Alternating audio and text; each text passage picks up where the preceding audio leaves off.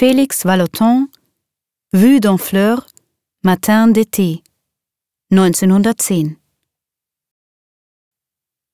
1909 mietete Vallotton eine Villa in Honfleur an der Küste der Normandie als Sommerresidenz.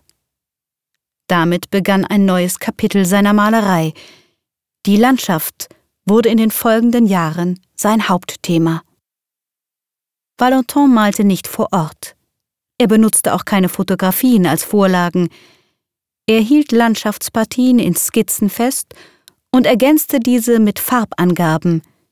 Im Atelier entstand daraus eine komponierte Landschaft. Den Waldrand oberhalb von Honfleur wählte Valentin verschiedentlich als Motiv. Die hohen Bäume rahmen den Blick auf die Ortschaft.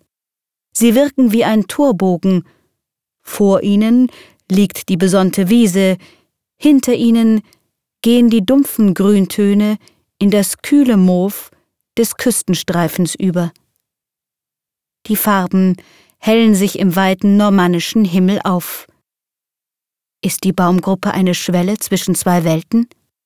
Sie verleiht der Szene eine ahnungsvolle Dimension. Das Bild zeigt keine Einzelheiten. Die Bäume werden zu kompakten, stilisierten Formen. Auch die geschwungene Schattenlinie im Vordergrund zeigt diese Stilisierung. Damit nahm Vallotton die japanische Bildgestaltung auf. Wie viele seiner Pariser Malerfreunde hatte er sich früh dafür begeistert. Vallotton war kein realistischer Landschaftsmaler, er gestaltete die Landschaft nach seinem Willen und gab ihr tiefere Bedeutung.